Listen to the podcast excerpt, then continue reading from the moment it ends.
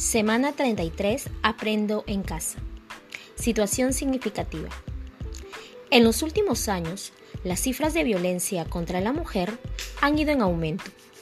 Frases como la mujer callada se ve más bonita o la mujer debe obedecer siempre a su esposo son frases que debemos eliminar, ya que refuerzan ideas equivocadas acerca de supuestos roles y conductas que deberían cumplir las mujeres en la sociedad.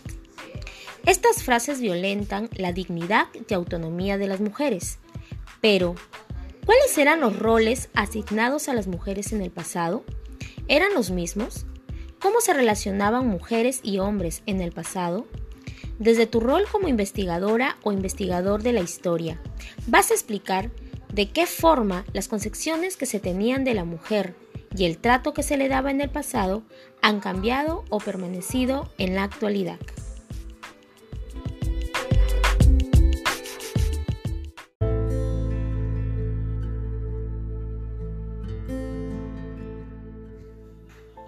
Fuente A. Mujeres indígenas, los conquistadores y las mancebas. Al llegar a nuestro territorio, los españoles tomaron indias como mancebas Vivieron con una y a veces más de una mujer indígena. Muchos de los conquistadores, varios de ellos jóvenes y envueltos por el poder de los acontecimientos, se comportaron con las mujeres indígenas como cualquier conquistador del mundo. Se apropiaron de ellas. Tiempo después, también se establecieron relaciones consensuadas.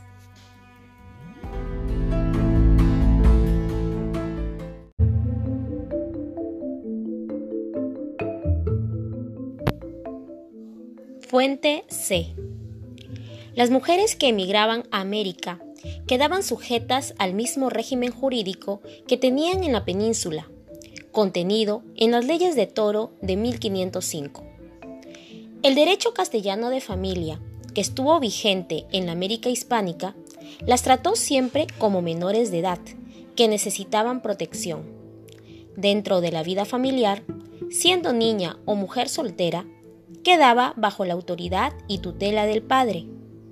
Si el padre moría, quedaba bajo la tutela de su madre o parientes, o de la persona designada por el juez hasta los 12 años.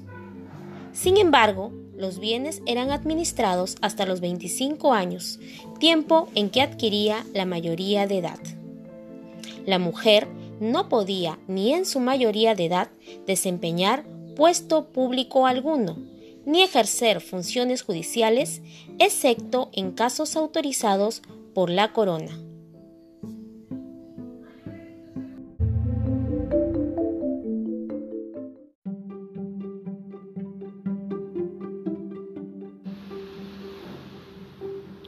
Carrera de zapatillas. Había llegado por fin el gran día.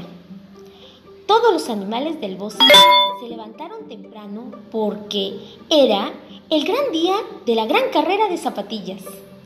A las nueve ya estaban todos reunidos junto al lago. También estaba la jirafa, la más alta y hermosa del bosque, pero era tan presumida que no quería ser amiga de los demás animales. Así que comenzó a burlarse de sus amigos. ¿Qué creen ustedes que les diría la jirafa? ¡Ja, ja, ja! Se reía de la tortuga, que era tan bajita y tan lenta. ¡Jo, jo, jo! Se reía del rinoceronte, que era tan gordo. ¡Je, je, je! Se reía del elefante. ¿Por qué? Por su trompa tan larga. Y entonces llegó la hora de la carrera. El zorro llevaba unas zapatillas a rayas amarillas y rojas ¿Se las pueden imaginar? La cebra, unas rosadas con moños muy grandes. El mono llevaba unas zapatillas verdes con lunares anaranjados.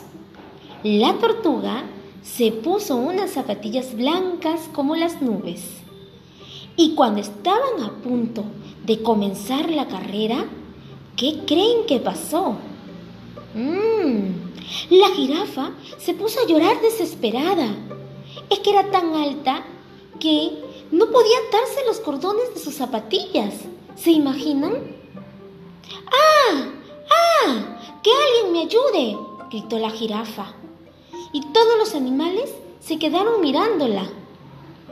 Entonces el zorro fue a hablar con ella y le dijo, tú te reías de los demás animales porque eran diferentes. Es cierto, dijo el zorro, todos somos diferentes, pero todos tenemos algo bueno y todos podemos ser amigos y ayudarnos cuando lo necesitemos.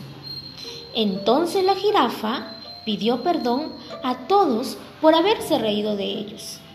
Pronto vinieron las hormigas, que treparon por sus zapatillas para atarle los cordones. Finalmente, se pusieron todos los animales en la línea de partida. En sus marcas, preparados, listos, ya.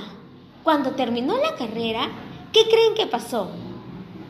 Todos festejaron porque habían ganado una nueva amiga, que además había aprendido lo que significaba la amistad.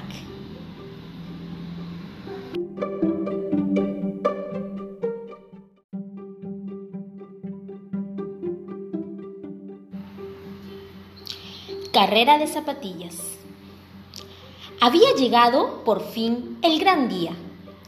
Todos los animales del bosque se levantaron temprano porque era el día de la gran carrera de zapatillas. A las nueve ya estaban todos reunidos junto al lago. También estaba la jirafa, la más alta y hermosa del bosque. Pero era tan presumida que no quería ser amiga de los demás animales así que comenzó a burlarse de sus amigos. ¿Qué les diría a la jirafa? ¡Ja, ja, ja! Se reía de la tortuga, que era tan bajita y tan lenta. ¡Jo, jo, jo! Se reía del rinoceronte, que era tan gordo. ¡Je, je, je! Se reía del elefante por su trompa tan larga. Y entonces llegó la hora de la carrera. El zorro llevaba unas zapatillas a rayas amarillas y rojas. ¿Se la pueden imaginar? La cebra, unas rosadas con unos moños muy grandes. El mono llevaba unas zapatillas verdes con lunares anaranjados. La tortuga se puso unas zapatillas blancas como las nubes. Y cuando estaban a punto de comenzar la carrera, la jirafa se puso a llorar desesperada. ¿Qué creen que pasó? Es que era tan alta que no podía atarse los cordones de sus zapatillas. ¡Ah! ¡Ah! ¡Que alguien me ayude! gritaba la jirafa.